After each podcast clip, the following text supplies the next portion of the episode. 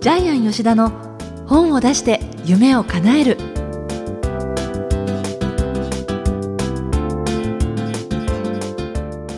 こんにちは小林まどかです。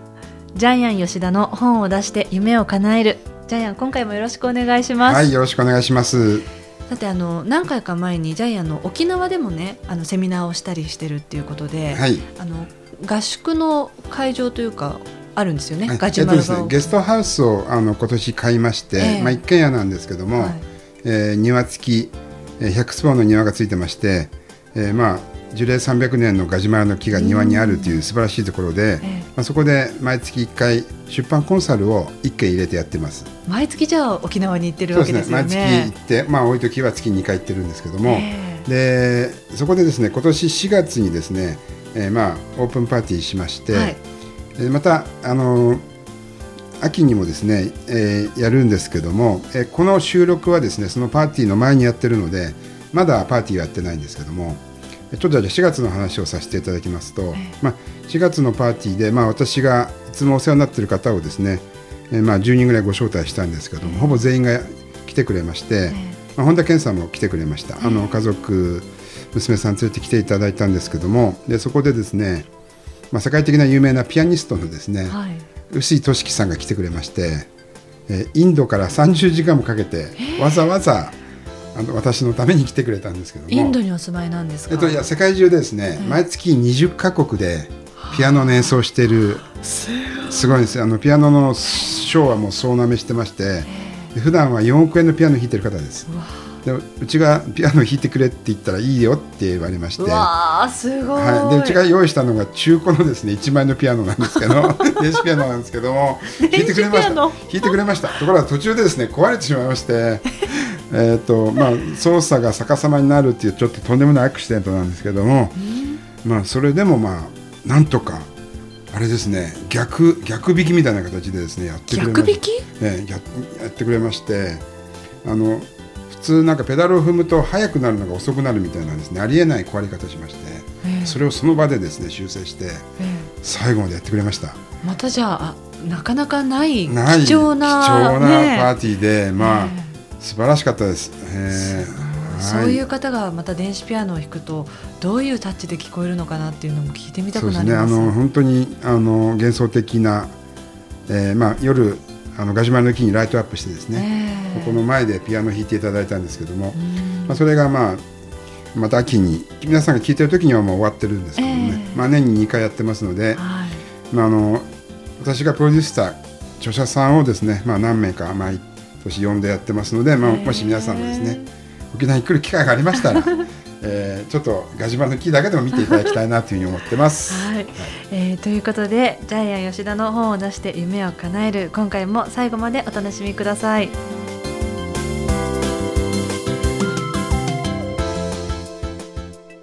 続いてはいい本を読みましょうのコーナーです。このコーナーはジャイアンが出版プロデュースをした本も含めて世の中の皆さんに読んでもらいたいといういい本をご紹介しています。さあ今回の一冊まずタイトルそして著者の方ご紹介ください。はい、えー、タイトルは人脈を作りたかったら名刺を捨てなさい。著者は、えー、バブクラブ会長の、えー、近藤翔平会長です。はい。この本はプロデュースは？はい。えっ、ー、と私の方でですね、えー、えー、っと一応小構成とかですね中身に関してアドバイスをさせていただきました。はいえっと、最初にちょっとエピソードが書いてあるんですけども、えー、皆さんも名刺交換をあの異業種交流会とかですねいろんなパーティーで、えー、やられると思いますけども、えー、まあ、例えば2時間で50枚集めましたって言ってもですねほとんど意味がないですよね。はい、はい、でそういう名刺交換はもうやめてほしい、えー、それよりもですね、えこの本のコンセプトっていうのはですね名刺を捨てなさいのコンセプトっていうのはえ人に紹介される人になってほしいっていうことですね。そうすると飯っていらないんですよね。ねはい。そうよくねいろんな異業種交流の場でもそれこそどれだけの数の名称を交換できたかっていうところで、はい、ある意味躍起になっている人も中にはいるかもしれないけれど、はい、そういう意味ではこの本は真逆のことを提唱している本ですね。本当に中の人って名刺持ってなかったりするんですよね。ねだから人の例えば肩書きとか、ええ、どれだけ成功してるか、ええ。そのどれだけお金を持ってるかとかそういうところで人を判断するところではない。本当のそのそのまんまのありのままのその人とのこう接し方みたいなのもすごく詰まってる一冊だなって思ったんですよね。まさにそうなんですけど日本人って名刺を出すってことは、ええ。どの会社にいるかっていうことで結局はお金なんですよね。その人がどれだけ成功してるかっていうのをお金によって測るんですけども、アメリカって必ず聞いてくる言葉がありましてはい、ミッションは何ですかって聞いてくるんですよね。何やってるんですかって。だから肩書きじゃないんですよね。はい。ミッションを聞いてくるんで多分日本人海外に行ったら答えられないと思うんですよ、ねえ、日本人は年収聞いてきますからね。あそうですか、ねちなみに近藤さんご自身もえはい。たくさんそのお家のその家業を継ぐとかそういうことでご苦労もされてきてるんですよね。はい、あの近藤翔平会長はですねあの洋菓子のボンボヌールっていうのをですね自分自身でですねえ作ってるんですけどももともとはですね古いあの創業の和菓子屋さんの3代目なんですけども、えーそれをですね、えーなんといきなり洋菓子に変えたんで周りから何百人のしあの申請ですからね何百人のお得意さんから怒られたみたいなんですけども。で私が知る限り多分日本で一番人脈持ってるのは近藤翔平会長じゃないかなと思うんですけども例えばこの本の最後にですねあの今までバブクラブで講演していただいた方ちなみにそのバブクラブというのは、はい。あの近藤さんがあの主催されている、はい。要はいろんな方をこう年会費なんかもいらないで、はい。ただその参加費だけで人がいろいろな人を交流していこうっていうそういう人脈を作っていこそうっていう場なんですよあね。の日本一上質な人脈交流会ですね。えでやっぱりすごいのはですね三笠宮様殿下とかですね、はい。そういう方が講演会されている、ね皇室のええ皇族皇室の方それから野球のですね球団のオーナーさんから、もうほとんど日本中のトップオブトップの会社の社長さんがですね、もう400名ぐらい名前を連ねています、もちろん芸能人もですね本当にですね人脈的には本当に日本一って私は思ってるぐらいすごい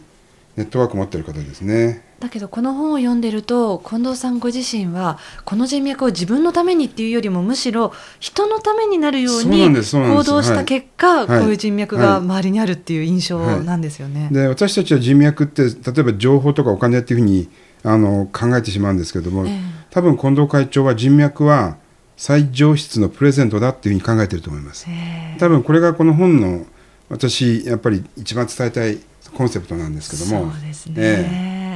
しかもあのここまでねいろいろな人脈をお持ちの方だからきっとすごい人生なのかなって思っていると、え例えば若い頃にええものすごい立場の方に叱られる経験をしたとか、ねああの近藤さんでもそうなんだっていうそういうところも安心して読めましたね。えで近藤さんやっぱり自分がお世話になった方全部額縁に入れてねね家に飾って毎日見てるんですよらしね。いですね。ほんでで多分あの近藤翔平会長は有名人なんですけど多分皆さんも名刺交換するとですねもうその日のうちにですね、まあ、あるいは次の日に丁寧なね筆で書いたお礼状が来ますよね。ジャイアンは届きましたか？私はもう100枚ぐらい持ってます。はい、もう本当に。本一冊送っても丁寧な手紙が来るんで逆に恐縮してしまうんですけどもて、検証絵になるぐらいってそうなん本に書ですよねいてますもんね。1年間になんか何千枚も書いたうんこともあるっていうふうにおっしゃってましたけども検証になるぐらいお礼状書いてる方ですよね。だからあり方からものすごく学ばせてもらえるなっていう本当その一冊でしたね、はいこの本は。でやっぱりあれですよね人脈を作っていく上で一番大事なものって何だと思いますまどかさん？人脈作っていく上では、はい。その人脈を作るだけの人間力が自分にあるかどうかかなってそうですねまさに人間力ですよね。で人間力を持つにはどうしたらいいですか？えー人間力持つには、例えばあのこの本の中では人に紹介される人になれって、ええ。まあ、これが多分テーマだはい。テーマなんですけども、えー人に紹介される人にはなるにはどうしたらいいでしょうか。これは皆さんリスナーの皆さんにも考えていただきたいんですけどどうしたらいいでしょうか。そうですね。ギブアンドギブアンドギブ。あはいはいはい。与える、ええそうですそうですそうです。ということでねええあのそうひたすら本当に与えるっていうこと。だからその人脈も結局ねそこれだけのそうそうたる人たちっていうのは、はい。自分のためにじゃなくって人のためにの結果これだけの人脈がそうなんです、あのれてるっていうね結局はですね上質な人脈って結局成功した人だけがですねやってきたことって人に喜ばれることをずっとプレゼントし続けた人だけがやっぱり紹介されるんですよね。この人にこの人を紹介したいって言われるのはギブアンドギブ、さらにギブ、その与えるだけの与え続ける人だけが紹介される人になる。だから名刺はいらないっていうのがこの本の深いテーマなんですけど。ですよね。はい。えーもう一つですね、あの人に紹介される人になるためにですね、えーキーワードがありましてそれがですね、また会いたい人。えーっと例えばまどかさんまた会いたい人って言います？パッあとそうですね。やっぱり名刺交換例えばご挨拶した時に、ええ。あこの人なんかまたお話ししてみたいなっていう方はいますよね。そうそうそうそう。あのそれが多分私は一番大事だと思うんですけども、えなかなかただ単にビジネスパートナーじゃなくてなんかこの人魅力的でもうちょっと話聞きたいなっていう方がやっぱり20人に1人30人に1人いるかもしれないですね。えはいそういう人になったらやっぱりあの紹介される人に近いポジションになるんじゃないかなというふうに思ってます。そうですね。でも結局、えー逆にですねまた会いたい人の逆バージョンでノニ族デモ族っていうのがこの本に書いてあるんですけど。ノニ族、はい。デモ族、そう、えー何々したのにとかデモみたいな感じですね。せっかく紹介してもそれを辞退したり都合が合わない。あるいは自分自身のですね、えー自己中心自己中心的な考え方でですねその出会いを遠ざける方がいるのもまた確かですよね。さあそこでこの本の眼目なんですが、はい、はい、でこの本の眼目はですねちょっと今日はシャレでいきたいと思います。はい、えーギラギラな人よりキラキラな人になってください。えーギラギラっていうのは、ええ。とにかく名刺をたくさん集めて、はい。それを自分のために使おう。要するに、えーテイクですね、えーくれくれ星人と私は呼んでますけども、はい。えーギラギラしているくれくれ星人ではなくてキラキラ輝く人、えーキラキラ輝く人だと逆にですねたくさんの人が寄ってきます。えーということでギラギラよりキラキラになろう、えーこれがですね今日の眼目にしたいと思います。はい、ということで今回の一冊は近藤翔平さんの「人脈を作りたかったら名刺を捨てなさい」この一冊でジャイアンにお話いただきましたありがとうございまはい、あした、りがとうございます。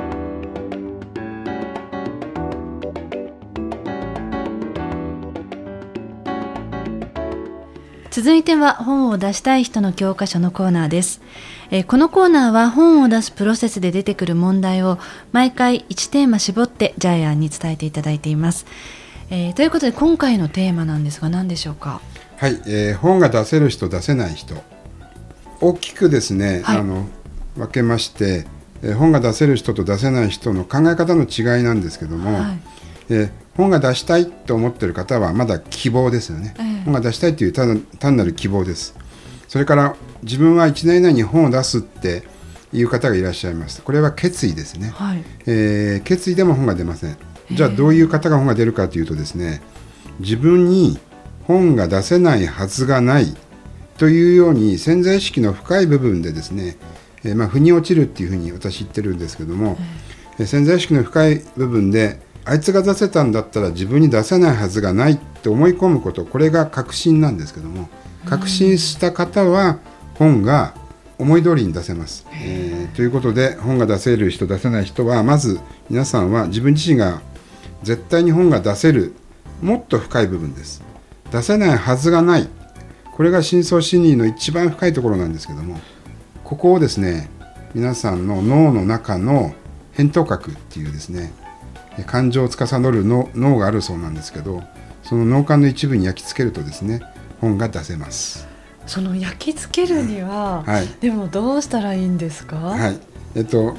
例えばですね、まあ、結構自分の周りで本を出している方がいらっしゃるとですねそれがですね自分の中の確信に近づいていくんですけども、え。えああいつでも出したんだ。じゃあ自分に出せないわけないよねっていう特にあの私がやってるジャイアン出版塾ではではそういうことが起こりますね。今まで、えー周りを見てて自分よりも出せないと思ってた人がですね出すと皆さん目目の色が違った感じでですね自分に出せないわけがないって思い込んでしまうんですけどもこれがそれはその出してる人たちの中ではそういうこう比べる相手がいる場合はできると思うんですけれど、周りで本を出そうっていう志がない中で、自分がその希望からだんだん決意から確信まで落とし込むっていうのはどうしたらいいんですかね。そうですね。あの個人でやってるのはなかなか難しいかもしれませんけども、えー、えー、やっぱりあの本もですね、まあ一人でコツコツ書くのもいいんですけども、これからは私はみんなで作る、みんなで助け合いながら、えー、みんなで学び合いながら作っていく時代になったと思いますので、ぜひ同じようにですね本を作りたい方を1名。うんえまあ、2名でも3名でもいいんですけども見つけることによって、えー、確信に近づいていくんじゃないかなというふうに思っています、うん、そういう意味ではジャイアンのされてる出版塾っていうのは同じ志を持った仲間たちでありライバルでありっていうところではいいですよね。そうですね、えー、でやっぱりこれからの時代はやっぱり作家さん同士が結びついていって、えー、作家さん同士が作家を紹介してあのそのお互いに本を売っていく時代になっていくと思います。というのはこれだけネットが盛んなわけですからね、はい、本当にあの本当の意味で口コミが売れる本を作っていく時代になったいい時代になったと思いますので。そうなんですね、ええー、ということで今回はこの本を出したい人の教科書のコーナーテーマは本が出せる人出せない人ということで伺いました。